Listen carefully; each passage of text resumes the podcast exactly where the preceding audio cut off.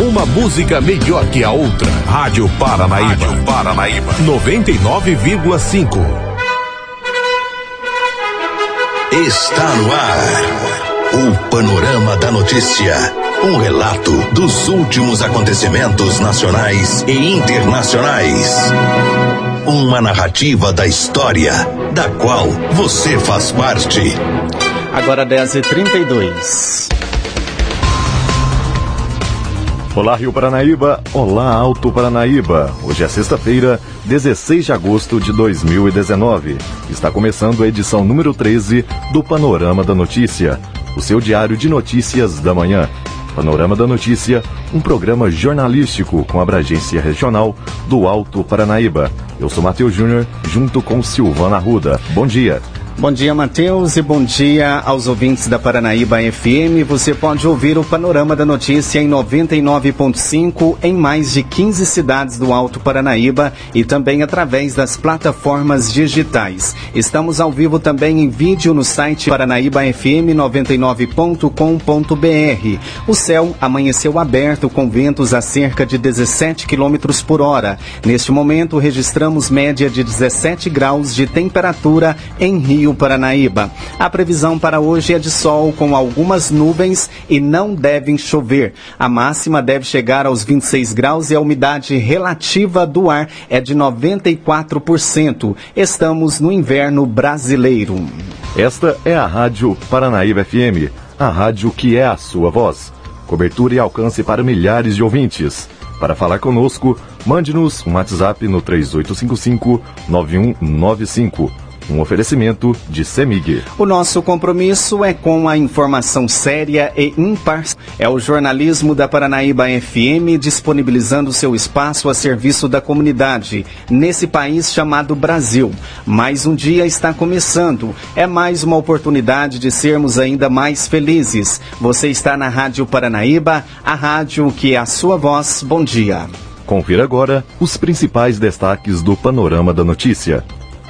Nesta edição do Panorama da Notícia, você vai saber que. Universitários são presos por perturbação de sossego e por posse irregular de munições em Rio Paranaíba. Diversos romeiros lotam ginásio durante celebração de Nossa Senhora da Badia em Abaeté dos Mendes. Senhora de 71 anos morre em grave acidente no município de São Gotardo. Crianças eram estupradas por um amigo da família. Vítima tem 6, 7 e 10 anos. Isto e muito mais a partir de agora no Panorama da Notícia. Agora 10h35. A polícia. A serviço da comunidade. Confira agora no Panorama da Notícia a principal informação desta manhã. Acompanhe. A Polícia Militar levou para a delegacia dois universitários em Rio Paranaíba por posse irregular de munições e um por, por perturbação de sossego na noite desta quarta-feira. De acordo com as informações, o fato aconteceu na rua Angás, dos Angás, quando vizinhos acionaram os militares devido ao som alto e ao gazarra numa república denominada de Adega. Com a presença de vários universitários no local, os militares acionaram um reforço de equipes empregadas na Operação Campo Seguro. Ao chegarem na República, os policiais abordaram os autores de 28, 21 e 26 anos e realizaram buscas pela residência encontraram uma caixa com munições para espingarda calibre 28. Dois universitários então entraram em contradição sobre a propriedade das munições e acabaram presos por posse irregular de munição. Um outro estudante também foi preso por ser o proprietário do som utilizado para perturbar os vizinhos. Dessa forma, dois dos presos foram levados para a delegacia da Polícia Civil em Patos de Minas, juntamente com a as munições. A Polícia Militar registrou na noite desta quinta-feira, dia 15, mais um acidente fatal na região. De acordo com as informações repassadas à imprensa na manhã desta sexta-feira, dia 16, o fato aconteceu no Estrada, vicinal que liga a cidade de São Gotardo à comunidade de Abaité dos Venâncios. Duas pessoas ficaram feridas e uma veio a óbito no local dos fatos. Segundo a PM, duas ambulâncias socorreram o condutor LCRV de 38 anos e a passageira SPB de 34 anos para o pronto-socorro municipal de São Gotardo. Após receber o atendimento médico, a passageira foi liberada. Já o condutor sofreu politraumatismo no tórax, traumatismo craniano e após receber os primeiros atendimentos, foi encaminhado para o Hospital Regional Antônio Dias em estado grave. A outra passageira foi identificada como DJRV, de 71 anos, mãe do condutor do veículo GM Onix. Ela foi arremessada para fora do veículo e, não resistindo aos ferimentos, veio a óbito no local. A perícia técnica da Polícia Civil foi acionada e realizou os trabalhos de praxe para entender como tudo aconteceu. Ainda de acordo com as informações, o perito relatou aos militares que o carro seguia sentido à comunidade de Abaité dos Venâncios quando o motorista perdeu o controle direcional, vindo a derrapar, sair da pista e chocar contra um barranco e capotar logo em seguida. O carro só parou no meio da vegetação. O corpo da senhora, de 71 anos, foi encaminhado para o IML de Patos de Minas e, posteriormente, foi liberado aos familiares. O veículo foi liberado para uma testemunha que é amigo da, da família e acabou sendo rebocado para um guincho particular. Agora 10h38, motoristas avaliam anúncio de Bolsonaro sobre retirada de radares móveis. A reportagem de Mônica Miranda presidente Jair Bolsonaro determinou uma reavaliação do uso dos equipamentos de radares móveis nas estradas federais. E não há prazo para a volta desta fiscalização. Os radares fixos permanecem. Agora, a Polícia Rodoviária Federal determinou o cumprimento imediato da suspensão desses radares móveis ouvir as pessoas para que elas possam dar a opinião a respeito dessa determinação do presidente Bolsonaro. Qual é o seu nome? Graziele. O que, que você acha disso, Graziele? Olha, eu acho que é uma coisa assim que vai ficar perigoso, né? Nas estradas, principalmente, porque as pessoas vão querer andar, né, na velocidade e vai respeitar a sinalização das vias. Eu acho que ele está sendo assim muito radical com essas atitudes que ele está tendo. Qual é o seu nome? O Anderson. Qual é a sua opinião sobre isso? Sobre os radares móveis, eu acho necessário eles continuarem sim. Agora, os fixos é que tem que ser avaliada a localização onde eles ficam. Às vezes eles não estão em locais que seria o ideal para eles, entendeu? A retirada dos radares móveis neste momento, você acha que pode aumentar a possibilidade de acidentes? Depende do local, porque às vezes ele coloca em locais os quais preferivelmente não são os ideais, entendeu? Tem que ser avaliada a logística da localização dele. Mas esses radares móveis deveriam ou não serem retirados? Na minha opinião, não. Qual é o seu nome? Luiz Teodoro. Qual é a opinião do senhor a respeito disso? fixo está bom demais, não precisa mais do que isso não. Este móvel, isso aí é um jeito de tomar dinheiro dos motoristas, entendeu? Isso aí é aquele jeitinho assim, não, eu vou ficar escondido. Chegando em Confins tem um que fica ali na MG10, ele fica debaixo do viaduto, você só assusta com ele quando está em cima. Eu não me pego aquilo, é 110, eu já passo sempre a 100, 105 máximo, né? É isso aí, ó. Obrigado. Como você chama? Alexandre. Qual é a sua opinião sobre isso? Bom, radar móvel é normalmente engana o motorista, né? Porque o motorista não está esperando o radar naquela localidade. Mas em contrapartida, previne acidente também. O excesso de velocidade eu acho imprudência. Não deveria retirar? Acho que não. Acho que não. Qual o seu nome? Marcos. O que, que você acha dessa determinação do presidente? Ah, eu não concordo que radar tem que ter, porque o pessoal abusa muito em estrada, faz ultrapassagem errada e da velocidade. Eu sou totalmente contra. Repórter Mônica Miranda.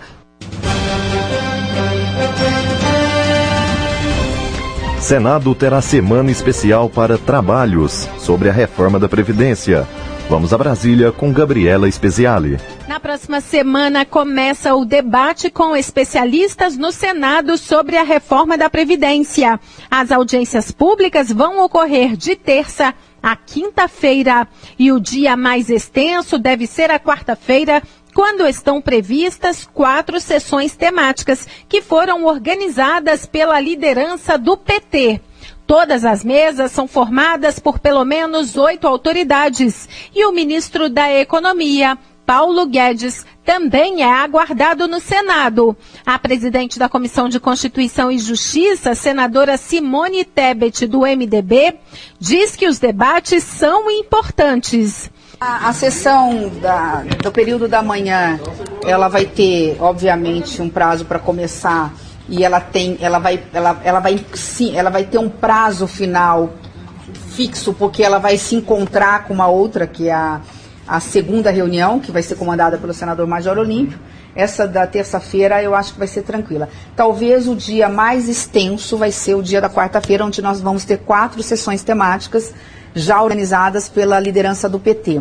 Uma sessão temática às 8 da manhã, outras 10 da manhã, no período da tarde, umas 14 e outras 16, essa sim sem prazo para terminar. Acho que será um, uma semana de trabalho exaustivo, mas extremamente produtivo. O relator vai ter que estar presente, eu vou estar presente praticamente todo o tempo, ajudando também no processo naquilo que for necessário. Os autores dos requerimentos vão presidir as audiências públicas, à exceção da primeira, que eu abro, e nesse espaço nós estaremos atentos especialmente ao conteúdo.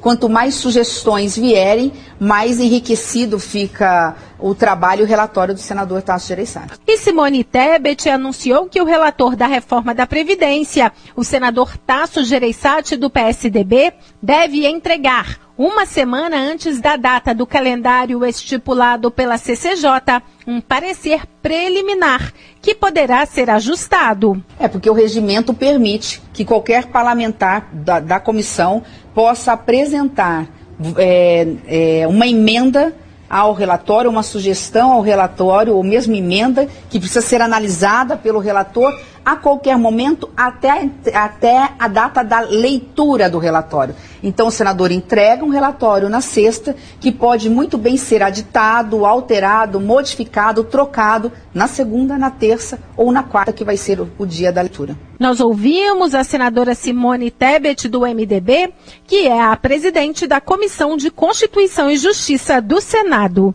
De Brasília, Gabriela Speziale.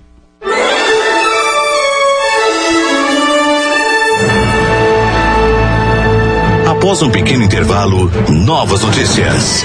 Especialistas analisam resultados do tratamento medicinal com a cannabis. Rádio Paranaíba.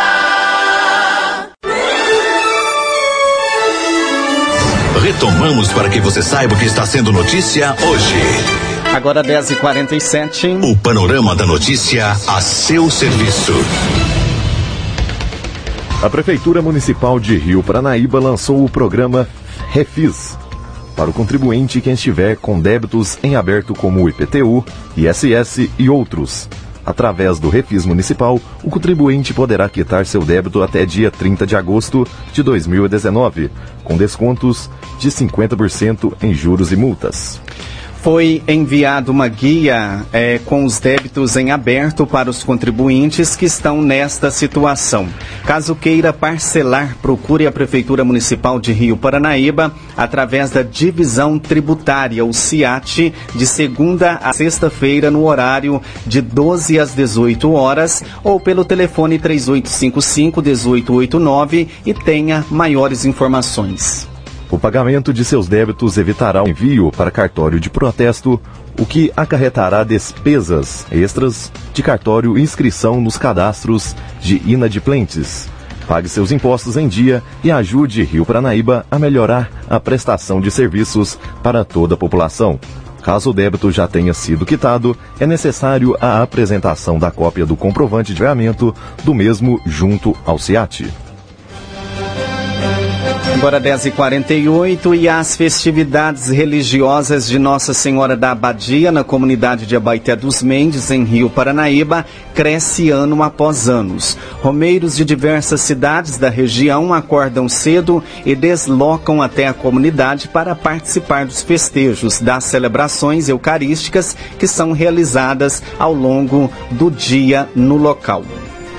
Muitos desses romeiros ainda mantêm a tradição de ir até a comunidade a pé para agradecer a intercessão de Nossa Senhora da Badia ou mesmo para pagar uma promessa. A celebração às 10 horas da manhã de acolhida dos romeiros teve, ao longo de anos, que passara a ser presidida no ginásio poliesportivo devido ao grande número de fiéis. Nesta quinta-feira, o local ficou tomado de pessoas que foram participar da missa presidida pelo pároco de Rio Paranaíba, Padre Maurino Mota. A participação da comunidade paroquial de Arapuá também foi destaque na celebração, sendo que o coral do Terço dos Homens da paróquia São João Batista ficou responsável pela animação da missa. A coroação a Nossa Senhora da Badia ficou sob a responsabilidade da comunidade de Abaité dos Mendes. O pároco, Padre Maurino, durante a celebração, fez questão de ressaltar o papel de Nossa Senhora durante a vida dos fiéis e agradeceu a todas as pessoas envolvidas na realização de mais uma festividade religiosa na comunidade. A festa só foi encerrada à noite com a realização da missa e a procissão com a imagem de Nossa Senhora da Abadia. Na oportunidade também foi apresentado os festeiros para o próximo ano.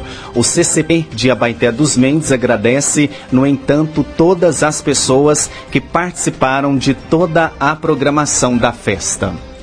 A polícia. A serviço da comunidade. A Polícia Militar de Presidente Olegário recebeu uma denúncia grave. Segundo informações repassadas por uma testemunha, três crianças de 6, 7 e 10 anos, que são irmãs, foram vítimas de violência sexual. O autor, do, autor né, do crime seria um homem de 46 anos, amigo da família. O responsável pela denúncia chegou a gravar uma conversa entre as três meninas estupradas. Elas relatavam os diversos abusos que sofreram. O conselho tutelar foi acionado e acompanha o caso. A mãe das meninas não apresentou contra o abusador. De acordo com o boletim de ocorrência, o denunciante gravou as conversas entre as crianças após perceber que elas estavam dizendo coisas estranhas.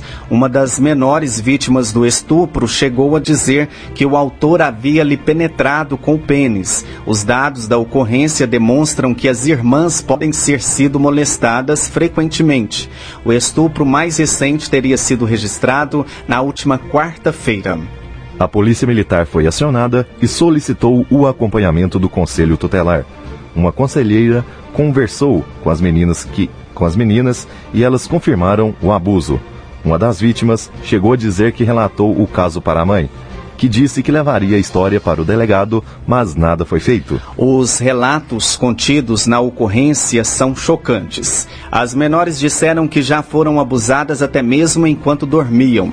O autor pegava em suas partes íntimas e forçava relações sexuais. Uma das meninas disse que sentiu muita dor.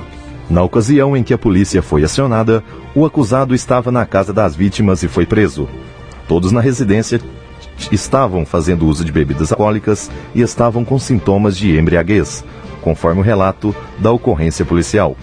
Nilson Ferreira Barbosa, de 46 anos, foi levado para a delegacia de Presidente Olegário, juntamente com a mãe das garotas. A mulher não representou contra o amigo. As meninas estão sob proteção do Conselho Tutelar. Agora 10h53, especialistas analisam resultados do tratamento medicinal com a cannabis. Voltamos a Brasília com a repórter Gabriela Speziali e também a Larissa Arantes. Por conta de uma artrose, o produtor rural Marco Antônio Goraieb, de 57 anos, teve que conviver por anos com muita dor Atleta do triatlon, do judô e mais recentemente do stand-up paddle, ele tentou vários tratamentos sem sucesso, até que encontrou alívio para a doença reumática com a cannabis medicinal. Eu comecei a perceber que a dor não acabava. Eu comecei a estudar como que a cannabis funcionava com a dor. Então a minha dor é no quadril. É, dói no quadril e emite uma mensagem para os meus neurônios, né? E chega no meu neurônio essa mensagem da dor e vai passar de neurônio para neurônio essa mensagem. E o que, que a cannabis faz? Ela bloqueia o transmissor dessa mensagem, que é a molécula de cálcio. Então, quem tem uma dor 9, 8,5, acaba indo para uma dor 2, 2,5, 3, que é muito suportável. Eu vivo esse tratamento. A minha vida mudou por causa disso. Eu não tomo mais nenhuma medicação. Eu tomo uma medicação de cannabis. E tenho uma vida normal e tô com 57 anos e tenho um filho de 5 anos e consigo treinar e tô fazendo barra e tô sabe? Estou vivendo. Desde 2015, quando a Anvisa, a Agência Nacional de Vigilância Sanitária, passou a autorizar primeiro a importação de produto à base de canabidiol, depois, em 2017, o registro do primeiro medicamento à base de cannabis no Brasil, até 2019 houve um aumento de 243% no número de autorizações solicitadas para importar o canabidiol. Só esse ano já foram mais de 3.100 pedidos. O neurocientista e professor da Universidade de Brasília, Renato Malcher, afirma que vários estudos comprovam os efeitos medicinais da cannabis, como, por exemplo, efeito anti-inflamatório, analgésico, estimulador e também sedativo. O que as pessoas é, querem no Brasil é que os brasileiros sejam reconhecidos com o mesmo valor como pessoas que são reconhecidos cidadãos de outro mundo que estão tendo acesso a esse medicamento. E é muito importante que o governo é, permita que várias empresas possam vir e fazer o cultivo da cannabis regulamentado para produzir o remédio, porque assim as pessoas vão ter acesso ao grande leque de é, opções que a medicina baseada em extratos de cannabis possibilita. O uso medicinal da cannabis entrou esse ano de forma aprofundada na agenda de debates da Anvisa, que é o órgão responsável pela regulamentação do tema. Duas consultas públicas, abertas em junho, se encerram na próxima segunda-feira. Uma trata dos procedimentos para registro e monitoramento de medicamentos à base de cannabis e a outra aborda os requisitos técnicos e administrativos para o cultivo da planta para fins medicinais e científicos. A presidente da Sociedade de Reumatologia de Brasília, Isadora Iorrins, avalia que o debate sobre a regulamentação da cannabis é importante para médicos e pacientes que é muito importante a consulta pública, até para as sociedades médicas se manifestarem. O que é mais preocupante para as sociedades médicas é o risco de dependência no uso dessas medicações, né, que a gente ainda não tem um conhecimento adequado com os estudos que a gente tem atualmente, e também dos efeitos colaterais é, e interações medicamentosas. Então a gente já tem estudos que mostram que o canabidiol, né, ele interage, pode interagir com antidepressivos, com outras medicações da prática clínica. De acordo com a Indeov, startup que desenvolveu uma plataforma para aproximar pacientes a médicos que prescrevem medicamentos à base de cannabis, aproximadamente 10 milhões de pessoas poderão se beneficiar em todo o Brasil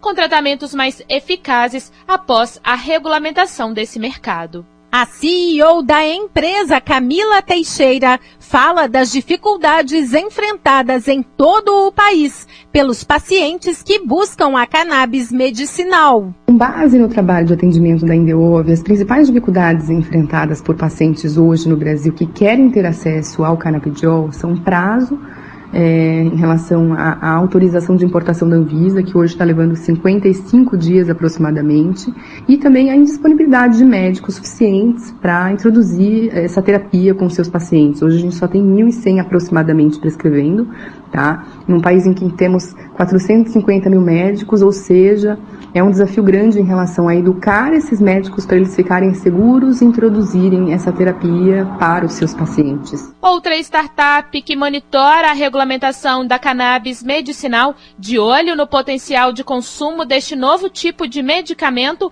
é a The Green Hub, que já tem investidores prontos para injetar dinheiro na economia assim que a Anvisa sinalizar positivamente, como afirma Marcel Greco, CEO da empresa.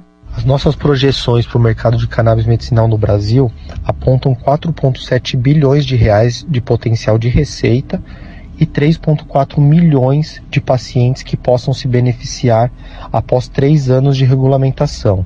É claro que o mercado no Brasil é muito maior que isso, mas nós levamos em consideração que os primeiros três anos após uma regulamentação integral são um período de maturação dessa nova modalidade médica. Terminada a fase de contribuições da consulta pública da Anvisa na próxima semana, a agência ainda vai analisar as sugestões enviadas e pode propor novas discussões técnicas antes de bater o martelo sobre o assunto mas enquanto a regulamentação da cannabis medicinal é aguardada por pacientes, pela comunidade médico-científica, por investidores e pela indústria farmacêutica, no Congresso Nacional, parlamentares aliados do governo e integrantes das bancadas evangélica e católica prometem dificultar o avanço do debate. O deputado mineiro Eros Biondini, do PROS, argumenta que com a cannabis sendo proibida no Brasil, sua plantação, mesmo para fins medicinais, seria ilegal. Estou junto e alinhado com o ministro Osmar Terra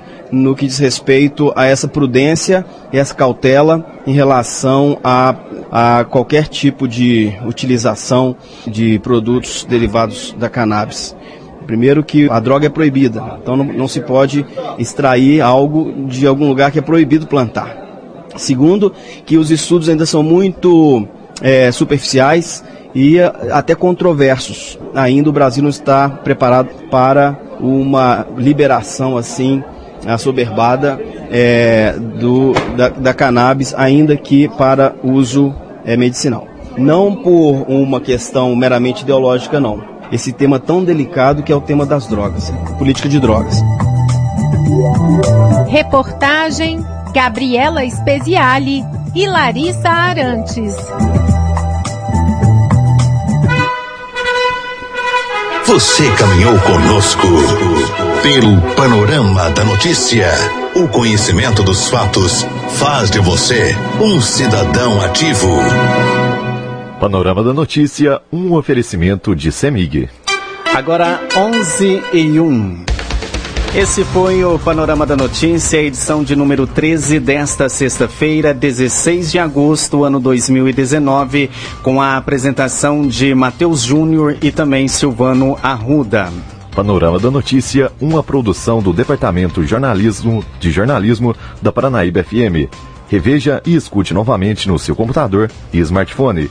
Em instantes, ele estará disponível em áudio e em vídeo no site da Paranaíba FM 99.com.br. O Panorama da Notícia é multiplataforma. Além do site, você encontra este programa disponível também no YouTube e no podcast do Spotify. Agradecemos o carinho de sua audiência e continue com a programação da Paranaíba FM. A seguir tem um giro pelo meio artístico. Mais informações ao decorrer do dia em nossa programação ou em nosso, é, ou, ou em nosso site. Fique com Deus. Bom dia, Rio Paranaíba. Bom dia, Alto Paranaíba.